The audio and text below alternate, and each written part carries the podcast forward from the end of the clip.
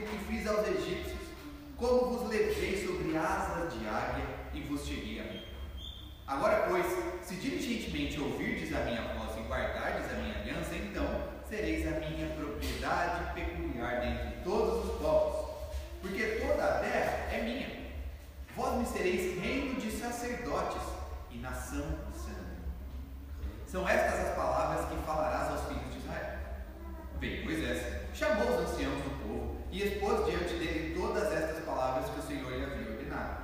Então o povo respondeu a uma: Tudo o que o Senhor falou, faremos.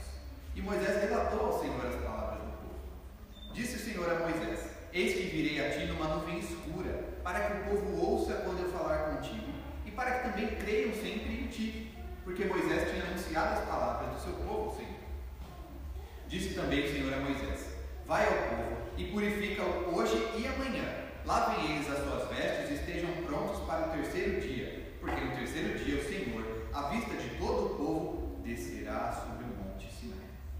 Marcarás em redor limites ao povo, dizendo: Guardai-vos de subir ao monte, nem toqueis o seu limite. Todo aquele que tocar o monte será morto. Mão nenhuma tocará neste, mas será apedrejado ou flechado, quer seja animal, quer seja homem, não viverá. Quando soar longamente a buzina, então subirão ao monte. Moisés, tendo descido do monte ao povo, consagrou o povo e lavaram suas vestes. E disse ao povo: Estais prontos ao terceiro dia, e não vos chegueis a mulher. Ao amanhecer do terceiro dia, houve trovões e relâmpagos e uma espessa nuvem sobre o monte, e muito forte clangor de trombeta, de maneira que todo o povo que estava no arraial se estremeceu. E Moisés levou o povo fora do arraial ao encontro de Deus, e puseram-se ao pé do monte. Todo o monte Sinai fumegava, porque o Senhor descera sobre ele em fogo. A sua fumaça subiu como fumaça de uma fornalha, e todo o monte tremia grandemente. E o clangor da trombeta ia aumentando cada vez mais.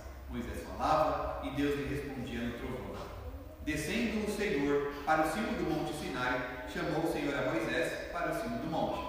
Moisés subiu e o Senhor disse a Moisés: Desce, adverte ao povo que não traspasse o limite até o Senhor para ver, a fim de muitos deles não perecer.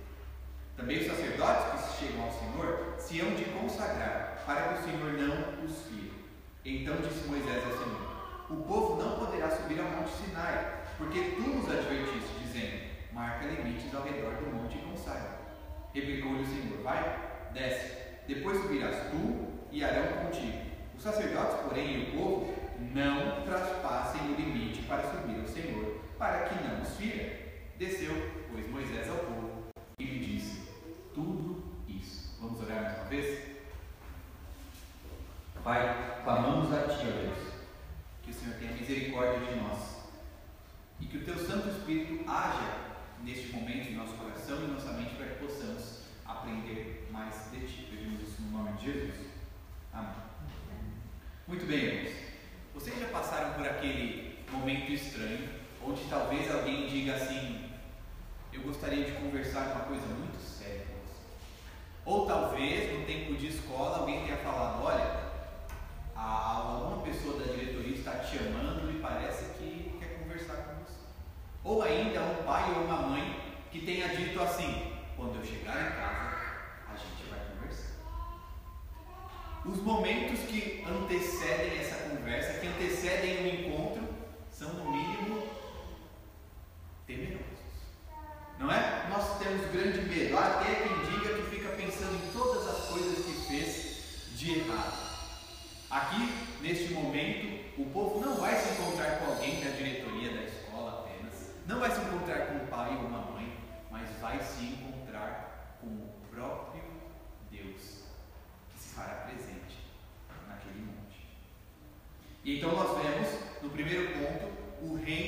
de sacerdotes. Esse povo já está sendo separado do restante das nações da terra e agora, de forma ainda mais evidente, está sendo tornado como reino de sacerdotes exclusivos para o Senhor.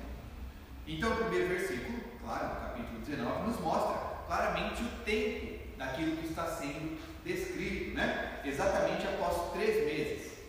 Esses poucos três meses nós já vimos apresentaram muitas aventuras, não é mesmo? O povo teve fome, sede, o Senhor alimentou e deu água. Depois desses três meses, então, nós chegamos aqui. O povo chega num local muito importante, o Monte Sinai, onde Deus se fará presente.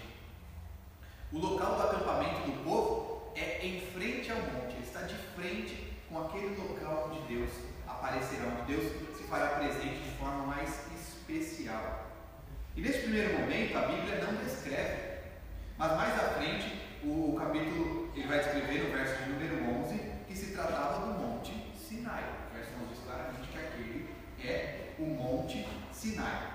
E a intenção de estar naquele local é exatamente essa: receber a mensagem do Senhor. E eu gostaria de perguntar para todos que estão aqui, é claro que uma pergunta retórica, vocês não precisam me responder neste momento, senão apenas para vocês mesmos, o que nós viemos fazer hoje? Prestar culto a Deus, não é? Receber da palavra dele? Ora, aquele mesmo Deus que estava no monte se fez presente ali, ele se faz presente hoje. Talvez a gente esteja é, ficando muito mal acostumado porque Deus raramente se fazia presente de forma especial entre aquele povo. E talvez pareça para nós que ele se faz presente de forma especial uma vez por semana. É normal, toda semana a gente tem isso.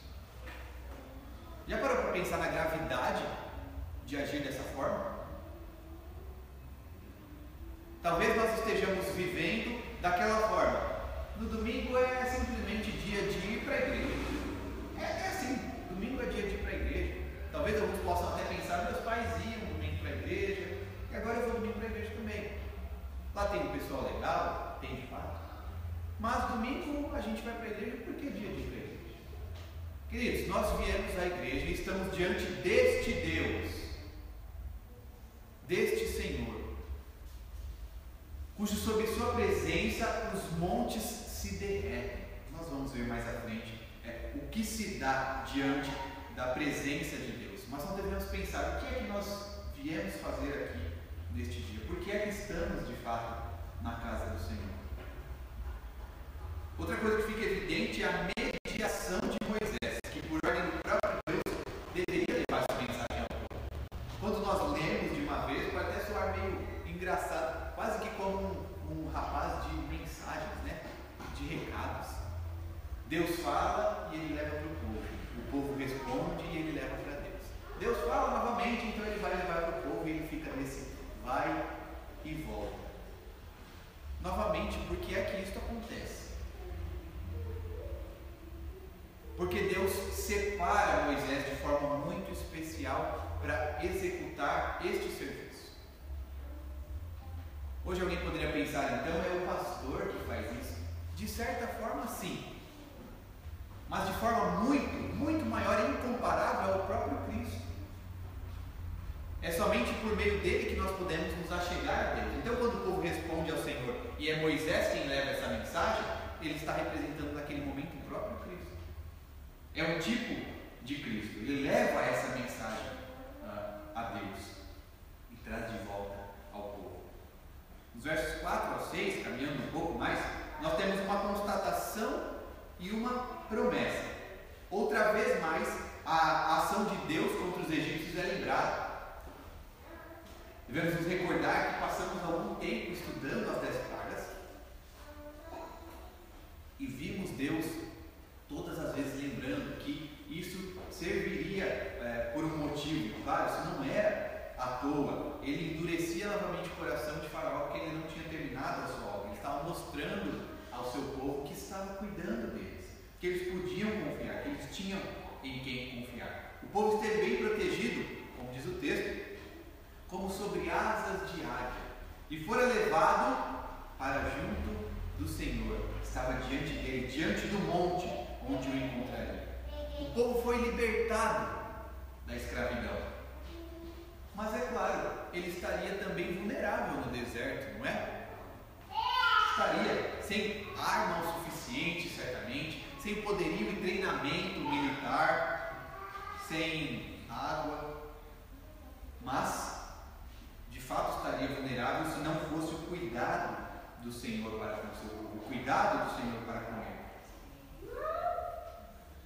E aí o Senhor diz então, ah, agora pois se, no verso 5, agora pois se, esse se, é claro, é uma condicional, se vocês fizerem tal coisa, o que? Se diligentemente ouvirdes a minha voz e guardares a minha aliança, então receberão qual promessa?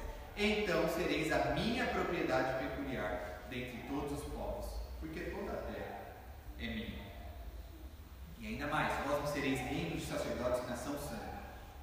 Então, a promessa que Deus faz é muito preciosa, mas ele exige uma coisinha de volta também, não é? A demanda é por ouvir a voz e guardar a aliança do Senhor, escutar e ouvir. Num primeiro momento, vemos a necessidade de fé dentro deste pacto que Deus está fazendo ou refazendo com o seu povo. Mas sendo um pacto pessoal, ou seja, da própria pessoa de Deus, com as pessoas daquele povo, é necessária também a obediência. Estamos falando de indivíduos, eles precisam obedecer ao Senhor. Vejamos a ordem dos fatos. Primeiro, Deus salva o povo do Egito, não é? E só depois, na, na próxima oportunidade que teremos de estudar o Êxodo, é que o Senhor vai lhes dar a lei. E não o contrário. O que é que isso nos mostra? Que primeiro o Senhor escolhe e salva. Depois então ele dá a lei e diz, ande dessa forma. Não o contrário. Até porque se fosse o contrário, a coisa não daria nada certo, não é? Imagina se o Senhor tivesse vindo a nós e dito, obedeça toda esta lei.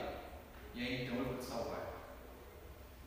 Não seríamos, como de fato não somos, o suficiente para agir dessa forma. Certamente, se a, se a salvação dependesse primeiramente da obediência, o povo ainda seria escravo. O prêmio, então, como vimos, nos versos, final dos versos 5 e 6, é ser propriedade do dono de toda a terra. Ora, por ser propriedade do dono de toda a terra, mas ele já é dono de tudo. É por isso que é uma propriedade especial. Algo diferente dos outros. Eles serão então para Deus reino de sacerdotes e nação santa. Todavia, por causa do pecado, é claro, que Israel não pode cumprir a sua parte do pacto. Eles não conseguem obedecer. Veja, a obediência é parte necessária do pacto como resposta. Mas o povo não pode responder a isso. E é então que nós precisamos de que mais alguém entre nessa jogada, mais alguém entre neste pacto. Que é claro, o próprio Cristo, os méritos são completamente de Cristo. Hebreus 9,15 diz assim: Por isso mesmo, Ele é o mediador da nova aliança, a fim de que, intervindo a morte para a remissão das transgressões que havia sobre a primeira aliança, recebam a promessa da eterna herança aqueles que têm sido chamados. Assim como na sociedade antiga o sacerdote ele era separado para determinado ofício, ele era separado de entre o povo para fazer determinado trabalho, assim também seria com toda a nação. Toda a nação, todo o povo de Deus seria então separado para ser sacerdote.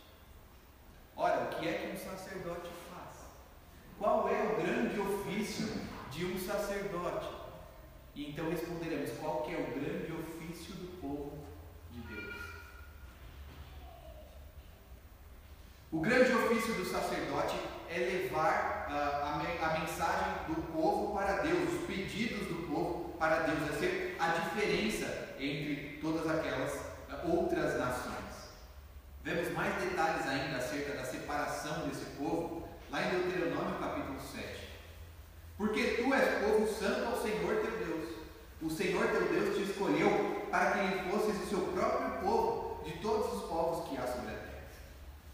Não vos teve o Senhor aflição, nem vos escolheu porque fosseis mais numerosos do que qualquer povo, pois eres o menor de todos os povos. Mas porque o Senhor vos amava, e para guardar o juramento que fizera a vossos pais, o Senhor vos tirou com mão poderosa e vos resgatou da casa da servidão, poder de Faraó, rei do Egito. O que é descrito aqui, neste momento, é estendido aos crentes da nova aliança, isto é, nós. Esse pacto, essa aliança não é feita somente com o povo de Israel, mas é, vem também para nós como que por linhagem espiritual e cabe também a nós sermos é, povo de propriedade exclusiva de Deus. A partir de Cristo, então, a igreja passa a ser para o mundo o que o povo de Israel deveria ser. Veja, o povo de Israel deveria ser o povo que levaria a mensagem de Deus. Mas por meio de Cristo agora, nós, a igreja, passamos a ser este povo. 1 Pedro 2, 9 e 10. Vós, porém, sois raça eleita, sacerdócio real, nação santa, povo de propriedade exclusiva de Deus, a fim de proclamar as virtudes daquele que vos chamou das trevas para a sua maravilhosa luz. Vós sim, que antes não erais povo, mas agora sois povo de Deus, que não tinhas alcançado misericórdia, mas agora alcançaste misericórdia. Permitam-me ler ainda alguns textos no Apocalipse, Apocalipse 1, 6. E nos constituiu reino, sacerdotes para o seu Deus e Pai. A Ele a glória e o domínio pelos séculos dos séculos. Amém. Capítulo 5, verso 10. E para o nosso Deus o constituíste reino e sacerdotes, e reinarão sobre a terra. Por fim, 20, verso 6. Bem-aventurado e santo é aquele que tem parte na primeira ressurreição. Sobre esse da segunda morte não tem autoridade, pelo contrário, serão sacerdotes de Deus e de Cristo, e reinarão com ele, com ele os mil anos. Agora então nós temos um passo a mais no nosso texto e o preparo para a revelação de Deus. Lembremos, estão diante do Deus Todo-Poderoso. Aquele que construção alguma pode conter. O Senhor que criou, que formou todas as coisas. No verso 7, então, nós vemos que o povo é informado acerca das palavras do Senhor, das palavras de Deus. O Senhor revela a forma como virá. E que assim fará para que o povo ouça e obedeça a Moisés. Essa é uma das que eles ouçam e obedeçam ao líder deles, que obedeçam a Moisés. Um pouco mais para frente, o Senhor ainda apresenta a necessidade da purificação e da lavagem das vestes. Olha, por que será que o Senhor exige purificação e lavagem de vestes? Ele revela ainda a data que se daria, não é? Bom, um bom encontro, é claro, cá entre nós, precisa ser marcado, não é mesmo? As pessoas precisam conversar, olha, tal dia e tal hora nos encontraremos. O próprio Deus faz assim também. Vamos um pouco mais à frente, vemos no verso 12 a gravidade da presença de Deus. Essa gravidade leva à necessidade de, inclusive, demarcar todo o monte. Não é proibido apenas subir o monte, como também o simples tocá-lo. Poderia, talvez, certamente, haver algum curioso ali entre o povo que gostaria de tocar o monte. Se o fizesse, já estava avisado. A presença do Senhor estava ali. E o que ele colheria seria apenas morte. Verso 13: A pena para todo aquele que toca o monte é a morte. Morte por flechas ou pedras, independente de ser homem ou animal. Um comentarista, há um bom tempo atrás, falando sobre esse texto, diz o seguinte: Sabemos quão grande é a curiosidade natural dos homens, quão perversamente procuram penetrar nos segredos de Deus, como ousadamente se entregam e como por sua irreverência toda religião e temor de Deus se extinguem neles. Portanto, havia uma boa razão para que ele estabelecesse, ele, Deus, estabelecesse limites e restringisse esse anseio perverso por um conhecimento ilegal. Veja, o Senhor vem, mas não é para o povo se achegar, não. De qualquer forma, nós devemos levar em consideração também, claro, a segurança do próprio povo, não é? O Senhor está fazendo isso por eles mesmos. Porque a sua presença, queridos, a presença de Deus, ela é perigosa. Já pensar muito nisso. Esse é o momento. Nós estamos diante dele, a presença dele é muito perigosa. O texto de Levítico, capítulo 10, nos conta sobre a história de Nadab e Abiú. Veja só o que eles fizeram. Nadab e Abiú, filhos de Arão, tomaram cada um o seu incensário e puseram neles fogo. E sobre este incenso, e trouxeram fogo estranho perante a face do Senhor, o que lhes não ordenaram. Veja, eles fizeram algo que o Senhor não ordenou. Se achegaram diante do Senhor de uma forma que o Senhor não mandou. Resultado. Então saiu fogo de diante do Senhor e os consumiu. E morreram perante o Senhor. Temos ainda um homem chamado Uzá. Lá em primeira, é, Crônicas, primeiro livro de Crônicas, capítulo 13, verso 10. Antes, nós sabemos que a, a arca do Senhor deveria ser carregada sem que ninguém tocasse diretamente na arca, porque o Senhor se fazia presente também de forma especial ali. Então eles deveriam colocar varões para carregar sobre os ombros essa arca. Certa vez a arca estava sendo carregada, o, o, o, a carroça passou por uma pedra, então a arca pulou e ia caindo. Usar certamente com toda a boa intenção do mundo, tentou segurar a arca. Vamos ver o que, acontece. Então a ira do Senhor se acendeu contra Uzá e o feriu, por ter estendido a mão à arca. E morreu ali, perante Deus. Por fim, o grande alerta de Deus a Moisés, Êxodo 33, verso 20. E acrescentou: Não me poderás ver a face, porquanto homem nenhum verá minha face e viverá. Certamente traz algum temor estar diante de um Deus tão poderoso assim, não é? Moisés, verso 14, ele cumpre o seu papel de profeta e revela as palavras de Deus ao povo. Veja, o ofício de profeta é de revelar a, a palavra de Deus ao povo. Ele é quem intermedia entre Deus e o seu, é, e o, e seu próprio povo. Papel cumprido completa e perfeitamente, como já disse, pelo próprio.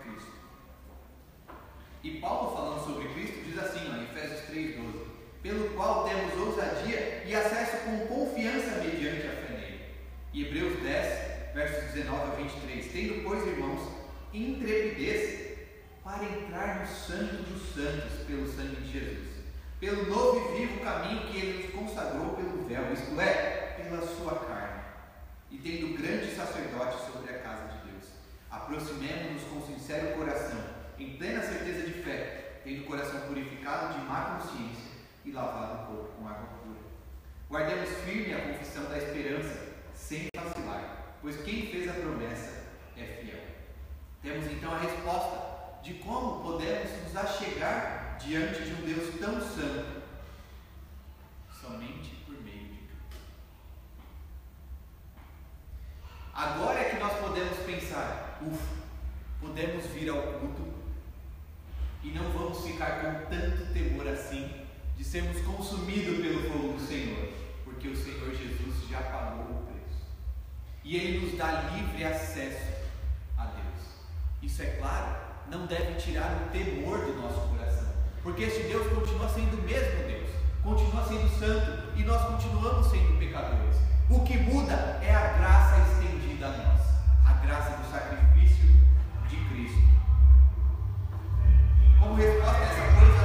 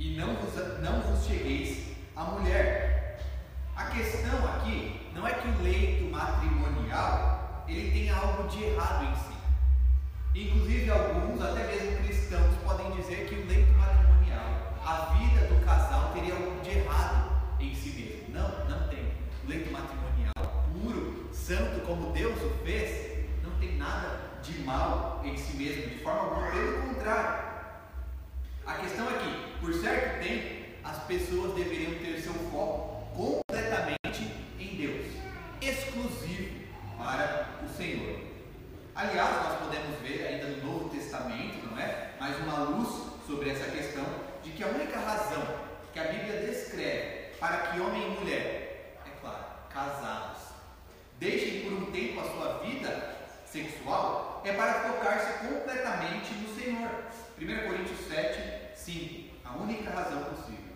Não vos priveis um ao outro, salvo talvez por mútuo consentimento, por algum tempo, para vos dedicardes à oração e novamente vos ajuntardes, para que Satanás não vos tente por causa da incontinência. Então o Senhor se preocupa até com isso. O povo deveria ter foco completo no encontro que teria com o seu Deus. De fato, nós devemos buscar a santidade, pois sem ela, ninguém verá o Senhor. Hebreus 12, 14 diz: Segui a paz com todos e a santificação, sem a qual ninguém verá o Senhor. O Deus verdadeiro, Senhor que está conosco, ele não é como os deuses inventados. Nós já, já, já demos uma olhada, sabemos que hoje a idolatria é um pouquinho diferente né, em alguns âmbitos. Nós começamos a idolatrar a nós mesmos, idolatrar algumas telas, mas antigamente podemos ver como as pessoas idolatravam alguns deuses criados por eles mesmos e criados à sua própria imagem, com figura de homem, de mulher. Podemos até entender que era quem eles gostariam de ser. Mas o nosso Deus, o Deus verdadeiro, não é como estes. A mitologia diz que os deuses, a mitologia grega vai dizer que os deuses habitavam onde? No Monte Olimpo. Mas o nosso Deus não. Não há monte que possa contê-lo. Ele apenas vem e volta para uma descida, e na verdade é apenas uma, chamamos assim, teofania. Deus não se deixa ver por aquele povo, senão certamente todos morreriam. Tamanha é a diferença entre o Criador e a criatura. Veja, esses deuses falsos habitavam toda a vida naquele Monte Olimpo, conforme a história vai nos dizer, a mitologia, aliás. O Senhor, quando desce, não pode nem descer em sua forma verdadeira completa, porque o monte não pode aguentar também. O verdadeiro Deus, ele não é apenas transcendente, ou seja, ele está acima do material, ele está acima do que nós podemos até compreender, mas ele se faz também, ele também é imanente, ou seja, ele também se faz físico, se faz pessoa, se faz algo que podemos ver, que podemos sentir, ele se faz presente entre nós. Queridos, nós não devemos marcar um encontro com o Senhor no monte para vê-lo descer em forma de fumaça, em forma de nuvem. Nós temos livre acesso ao Senhor, porque Ele já se revelou a nós em forma humana, em forma de homem, o Senhor Jesus Cristo. Mateus capítulo 1, verso 23. Eis que a Virgem conceberá e dará à luz um filho, e ele será chamado pelo nome de Emanuel, que quer dizer Deus conosco. Ainda Hebreus capítulo 1, também, verso 3. Ele, falando sobre Jesus, que é o resplendor da glória e a expressão exata do seu ser, ou seja, do ser de Deus, sustentando todas as coisas pela palavra do seu poder. Depois de ter feito a purificação dos pecados, assentou-se à direita da majestade nas alturas. Não precisamos marcar um encontro para aqui três dias para ver a presença de Deus. Porque, inclusive, o Senhor Jesus Cristo, que se fez homem, sendo o próprio Deus, subiu e enviou também o Consolador, o Santo Espírito, que também não habita em monte algum, senão dentro dos que são de Deus. Não precisamos marcar um encontro daqui, daqui três dias, nos prepararmos, lavarmos as roupas, estar completamente limpos perante o Senhor. Nós podemos nos achegar a Ele agora, inclusive para confessar os nossos pecados. Podemos vir assim como estamos por fim, terceiro ponto, o monte é coberto de fumaça. No verso 16, a forma da revelação de Deus é através de uma nuvem escura. Por que através de uma nuvem escura? Porque o povo não poderia vê-lo completamente, certamente morreria. O Senhor já se mostrou dessa forma algumas vezes. Salmo 97, verso 2. Nuvens e escuridão rodeiam, justiça e juízo são a base Isaías capítulo 6, quando o Senhor se mostra novamente, as, verso 4, as bases do limiar se moveram à voz do que clamava e a casa se encheu de fumaça. O próprio Cristo, sendo completamente Deus,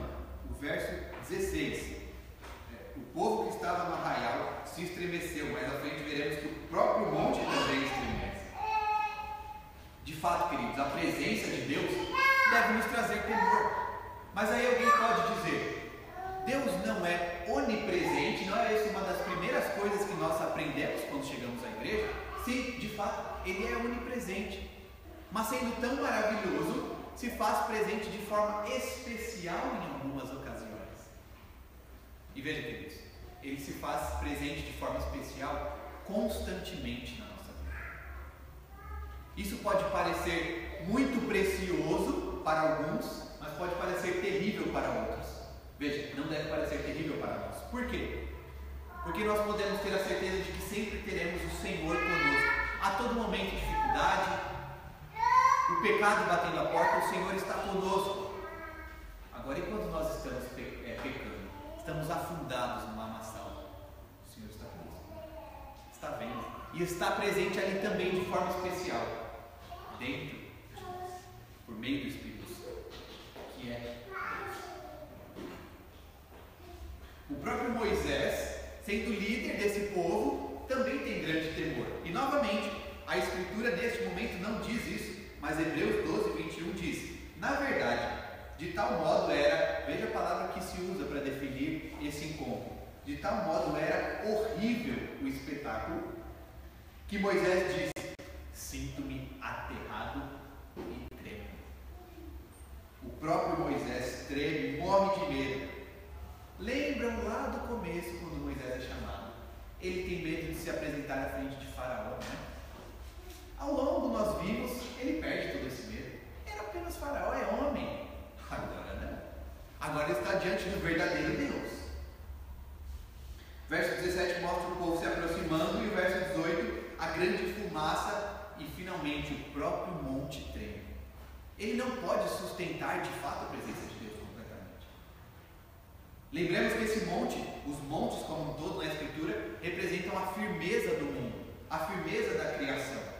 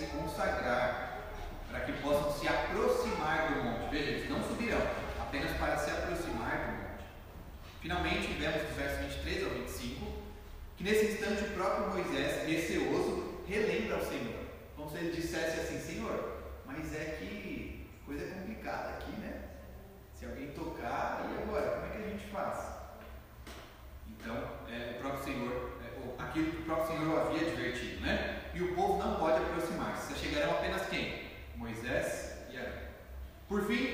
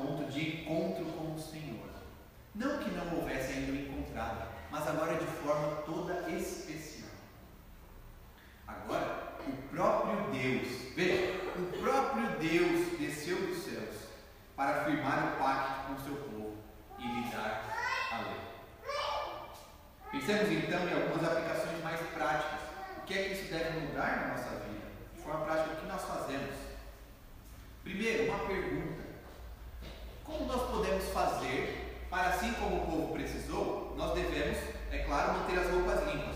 Como manteremos nossas roupas limpas o suficiente para estar diante do Senhor?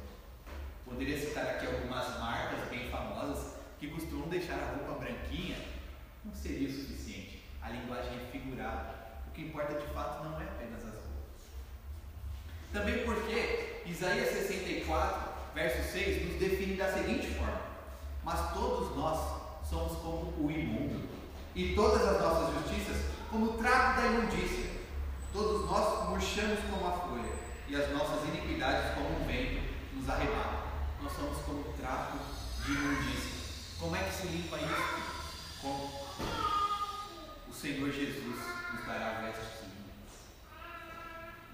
Apocalipse 3,5: O vencedor será assim vestido de vestiduras brancas, e de modo nenhum apagarei seu nome do livro da vida. Pelo contrário, olha só o que Jesus fará: Confessarei seu nome diante de meu Pai e diante dos seus anjos.